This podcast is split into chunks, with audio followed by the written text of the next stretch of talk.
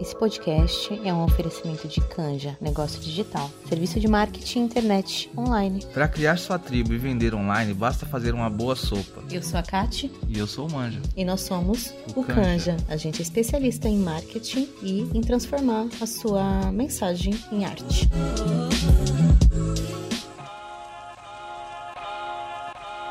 Dinheiro não traz felicidade. Dinheiro não dá em árvore Dinheiro atrai pessoas falsas. O dinheiro, ele corrompe o homem. Gente, eu cresci escutando esse tipo de coisa. Eu cresci escutando da minha mãe que pessoas que tinham dinheiro eram pessoas arrogantes, pessoas que tinham dinheiro eram pessoas que se perdiam de Deus. Gente, sério, eu cresci escutando tudo isso. E todas essas frases que eu escutava da minha mãe, que ela não falava por maldade, foram criando o meu sistema de crenças e valores. E esse sistema de crenças e valores foram se somando à realidade que eu tinha. A minha família era uma família, eu não posso dizer que era uma família muito pobre, porque a gente nunca passou fome, né? Então eu acho que no país que a gente vive, não dá pra dizer que você é muito pobre se você tem o que comer, se você tem saneamento básico, né? Então a gente tinha tudo isso. Mas a gente tinha tudo muito contado, né? E eu lembro de olhar para minha mãe sempre desesperada e preocupada se ia dar para pagar as contas no final do mês, né? Aquele lance de o passeio, o grande presente da vida do ano era o passeio no McDonald's, né? Aquelas coisas que hoje a gente olha e, e acredita que é normal, é, a grande maioria de nós não tinha enquanto normal na vida. E a minha mãe sempre foi uma mulher muito batalhadora, muito guerreira, mas sempre deixando claro que para conseguir alguma coisa era com muita luta. Minha mãe sempre deixou claro, dinheiro não vem fácil sabe? Tem que, tem que se matar, tem que dar duro para conseguir alguma coisa nessa vida. Então, todas essas crenças, somada com tudo que eu via nela, que eu olhava de exemplo dela, foram me mostrando que para eu ter alguma coisa na minha vida, eu teria que trabalhar pra caralho, que eu teria que dar duro pra caramba. E mesmo assim, que dinheiro não era bom. Que dinheiro não traria felicidade. Eu lembro, inclusive, quando eu comecei a, o meu primeiro namorado, a família dele tinha muita grana. E aí a minha mãe sempre falava: filha, não namora com ninguém que tenha muita grana. Você não pode casar com alguém que seja diferente do nosso status, do estilo de vida que a gente leva, porque eles vão te humilhar. Eles não vão aceitar a gente, eles não vão aceitar a sua família. Você não vai ser feliz. E tudo isso a minha mãe falava que era para me proteger. Só que ela não imaginava o quanto tudo isso estava criando na minha mente crenças extremamente sabotadoras com relação ao dinheiro. A família da minha mãe, lá no Nordeste, era uma família muito pobre. Aí sim, passar fome, de tudo. Então a minha mãe passou muita fome. Só que eles eram muito religiosos. A minha mãe sempre acreditou numa providência divina, que nada faltaria, mas também que a vida não seria fácil, enfim, que, que tudo isso aconteceria. Na família da minha mãe, eu vi muita briga por terra. As pessoas lá no Nordeste disputavam muito né, essas questões de terra. Então, para minha mãe, o dinheiro também era sinônimo de desgraça. Minha mãe sempre diz: Eu não quero dinheiro, dinheiro para mim não, não serve, para mim eu quero poder comer e viver bem. Então, a vida da minha mãe sempre foi muito simples. E consequentemente, ela passava isso pra gente. Só que, cara, a gente não tava mais lá no Nordeste, naquela vida com aquelas pessoas. A gente estava aqui, vivendo em sociedade, olhando pros coleguinhas e pros amigos que tinham muito eu tinha alguns colegas que tinham bastante dinheiro, né? O meu primeiro namorado, a família dele tinha muito dinheiro. Então tudo aquilo começou, à medida em que eu fui crescendo, se tornar uma contradição na minha vida. E eu chegava em casa, a minha mãe ficava sem dormir, eu tava com a pressão alta, quase infartando, porque ela não tinha dinheiro para pagar a fatura do cartão de crédito. Minha mãe era sacoleira criou a gente a vida toda sendo sacoleira. Então ela primeiro comprava as roupas lá no Brás, vendia para as pessoas e aí as pessoas tipo, pagavam quando dava, só que o cartão de crédito chegava na data certa.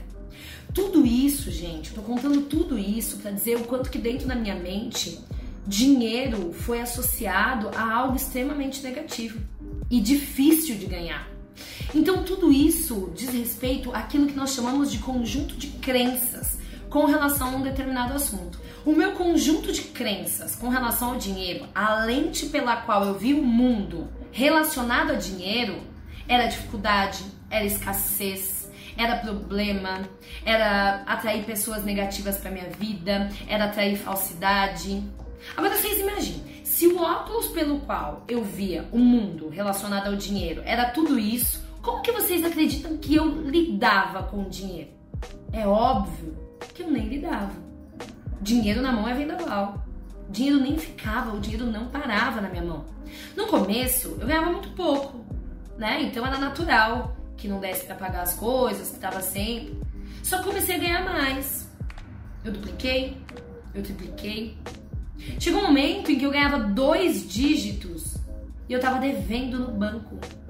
Eu, solteira, sem filhos, morando com os meus pais, devendo no banco. Como assim?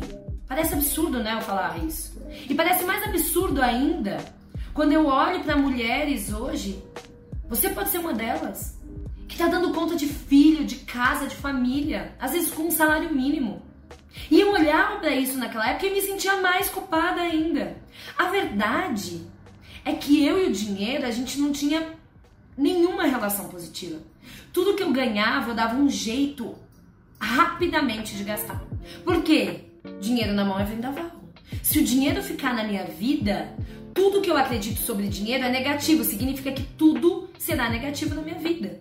Eu preciso gastar, eu preciso tirar isso da minha frente. Então eu começava a agir de forma inconscientemente com comportamentos compulsivos de compra.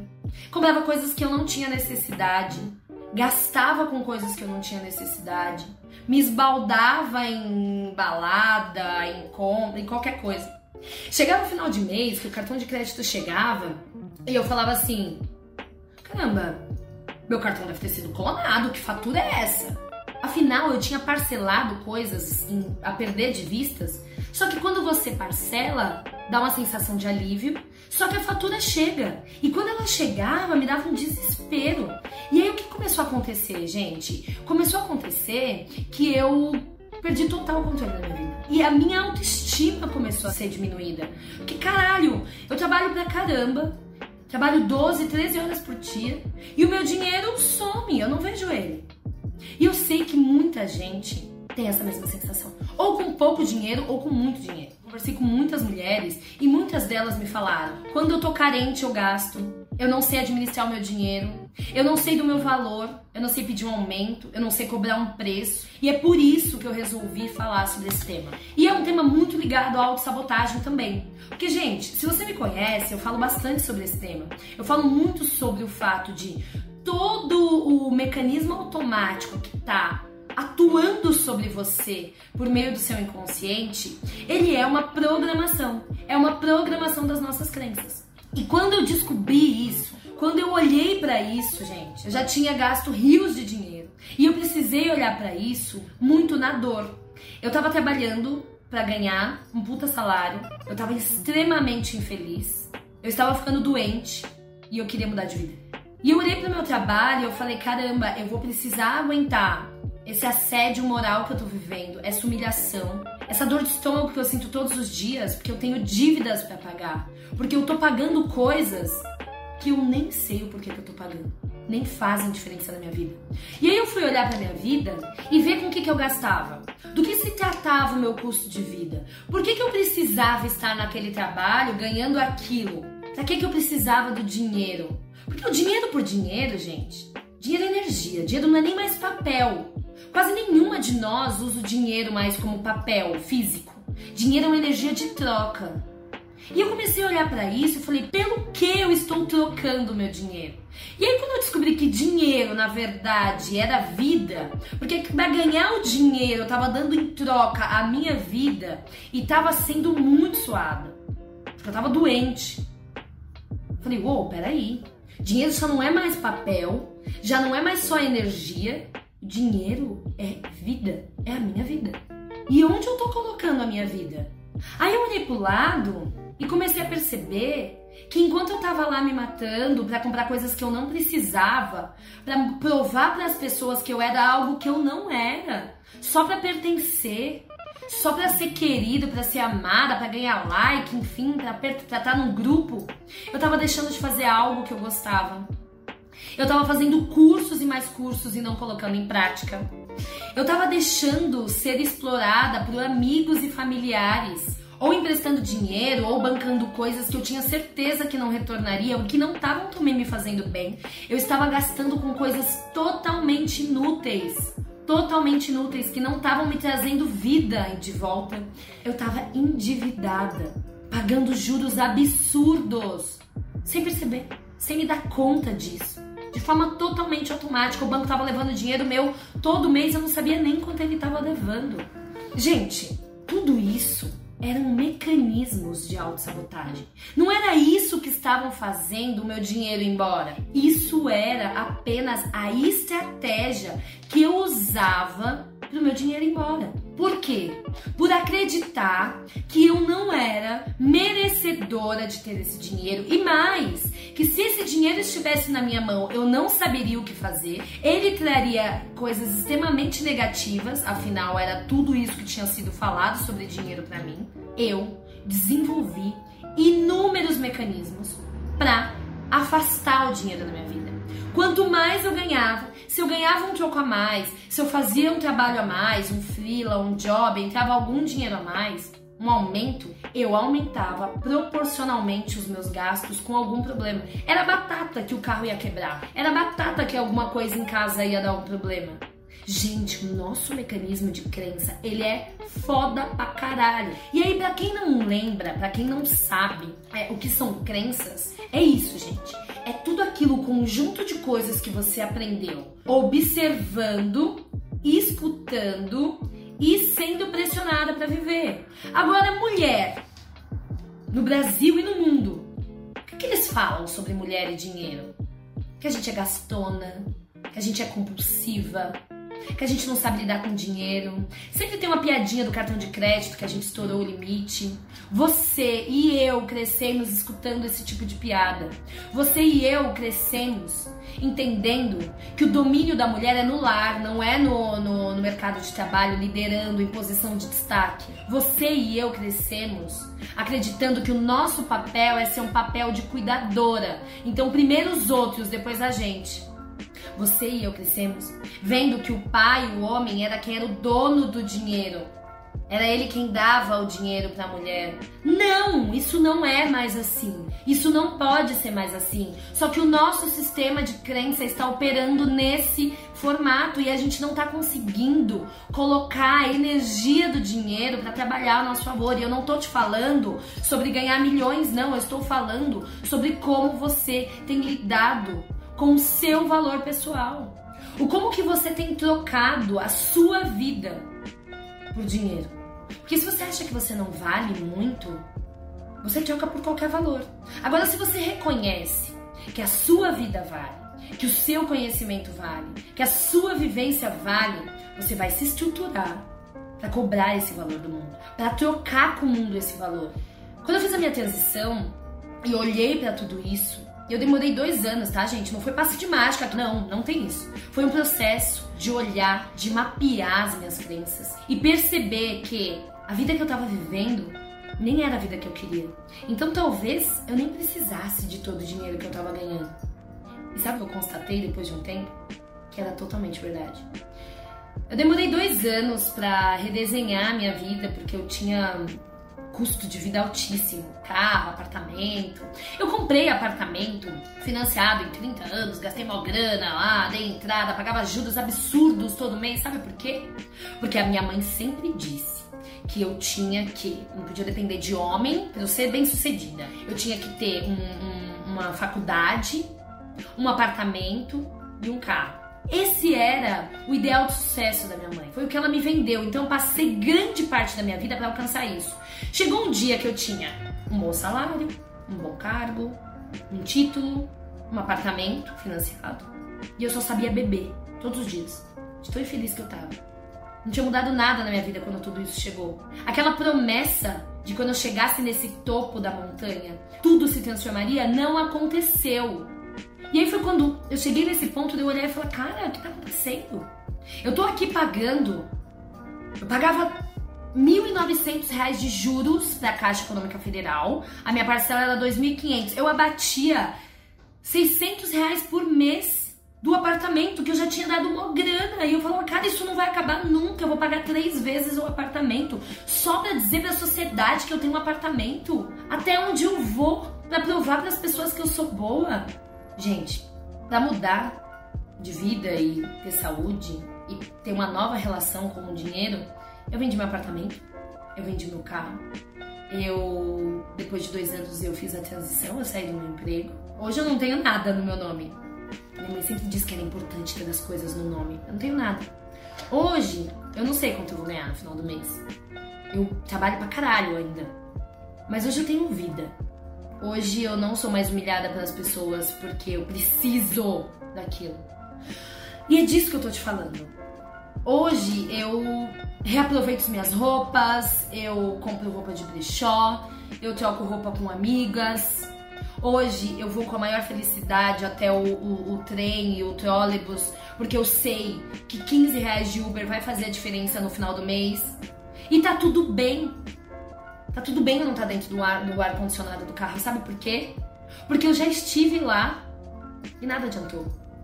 Mas tá tudo bem também se eu tivesse dinheiro hoje para fazer tudo isso. Só que eu precisei ir pra dor para olhar minha relação com o dinheiro. Para questionar o papel do dinheiro na minha vida. Muitas mulheres que eu conheço hoje estão em relacionamentos abusivos por conta da dependência financeira. E eu não vou julgar aqui essas mulheres. E eu não quero que nenhuma de nós julgue essas mulheres. É muito fácil falar, ai, vai arrumar um emprego, ai, vai fazer um bico. Gente, a sociedade destruiu a nossa autoestima. A sociedade privou a gente de espaços de poder. A sociedade não ensinou pra gente que era possível sim mulher lidar com dinheiro de forma positiva. Mas a gente tá aqui hoje para descobrir isso. A gente tá aqui hoje para olhar para essas questões de uma forma diferente. E não é, não vou chegar aqui e falar, vamos, vamos investir. Investir o quê, Lili? Caralho. Não sobra um centavo no mês para comprar uma brusinha nova. Vou investir. Não, a gente vai começar do zero. A gente vai falar sobre todas as crenças. A gente vai olhar, como sempre, para raiz. Para onde tá? Da onde vem esse pensamento que só faz com que eu me sabote? Que toda vez que as coisas começam a dar certo, eu vou lá e me saboto. Que faz com que eu não consiga juntar dinheiro, que faz com que eu não consiga pedir um aumento, cobrar um valor justo pelo meu trabalho, que faz com que quando eu fique carente, eu vou lá e gasto aquilo que eu nem tenho. É aí que a gente vai olhar.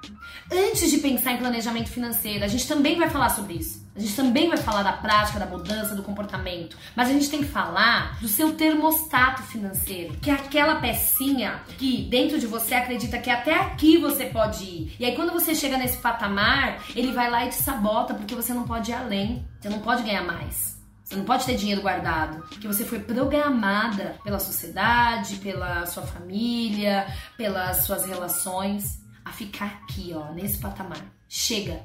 Chega. Você precisa falar chega. Eu falei chega. E é tão libertador. Eu tô num momento da minha vida, hoje, tão abundante e próspero. E isso pouco tem a ver com moeda, com recurso financeiro. Isso tem a ver com a forma como eu tô olhando a vida agora.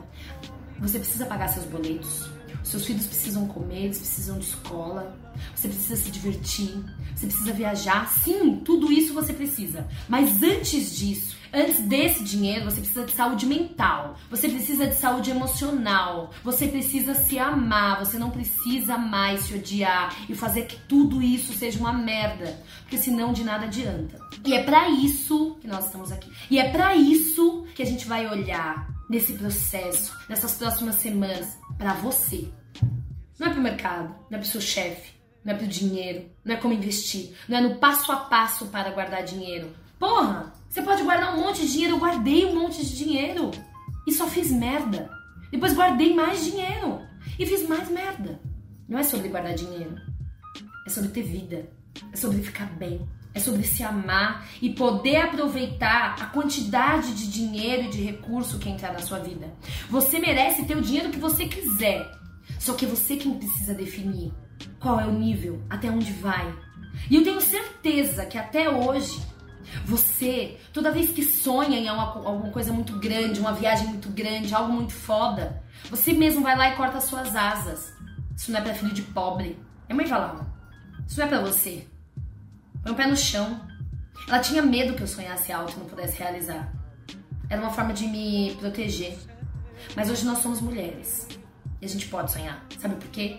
Porque além de sonhar, a gente pode realizar.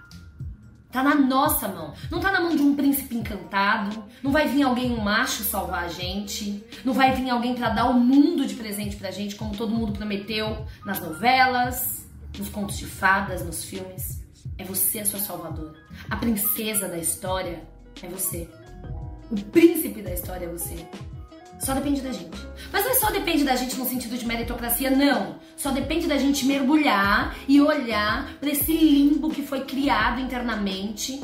Mergulhar lá, nesses bloqueios, nessas dificuldades, nesses traumas e voltar de lá com tudo isso e transformar essa dor, essa dificuldade, esse medo, essa angústia em potência. Em potência para colocar no mundo. Gente, hoje, Aline que vos fala. Ganha dinheiro, sabe como? Fazendo isso que eu tô fazendo para vocês. Falando sobre a minha história de vida. Falando sobre a minha potência. Hoje, eu vivo e o mundo reconhece a minha vida. Só que eu não quero ficar sozinha aqui. Eu quero que você venha comigo. Eu quero que o mundo reconheça a sua força, a sua potência. E eu não quero que seja passageiro, sabe? Eu não quero que amanhã você se sabote de novo e caia. É por isso que eu tô aqui. Da gente trilhar esse caminho juntas. A gente vai mergulhar. Por essa semana você vai olhar qual é a minha relação com o dinheiro. Começa a olhar como eu me, como eu me saboto. O que eu tenho feito na minha vida? Quais são meus pensamentos? Anota. Dinheiro não é vendaval, eu não me dou bem com dinheiro, isso não é para mim. Anota tudo. Anota. Esteja atenta, esteja consciente. Na próxima semana, a gente vai se encontrar aqui de novo. A gente vai mais fundo, a gente vai mergulhar. Eu vou te dar ferramentas para você transformar a sua vida. E eu tô fazendo isso, sabe por quê? Porque eu sei que se todas nós mudarmos a chavinha e percebermos a potência que nós somos, o mundo vai ser muito melhor. A gente vai transformar essa sociedade. E a minha missão é transformar. Só que eu não consigo fazer isso sozinha. Eu preciso de você. De você e de muitas outras mulheres. Então, chama todo mundo, chama todas as amigas e fala: vem, vem porque é o momento da nossa mudança. A gente vai fazer isso juntas. Você não tá mais sozinha. Você pode sim sonhar, você pode ter o que você quiser, mas antes você precisa se transformar. Porque eu quero que isso seja sustentável. Eu quero que isso seja para sua vida. Eu quero que nunca mais você precise depender de homem nenhum. Nunca mais você precise ser humilhado por ninguém por conta de dinheiro. Você vem comigo? Eu te espero. Eu espero as suas amigas, as suas irmãs, as suas familiares, pra gente transformar o mundo. Até o próximo episódio. Grande beijo. Thank you.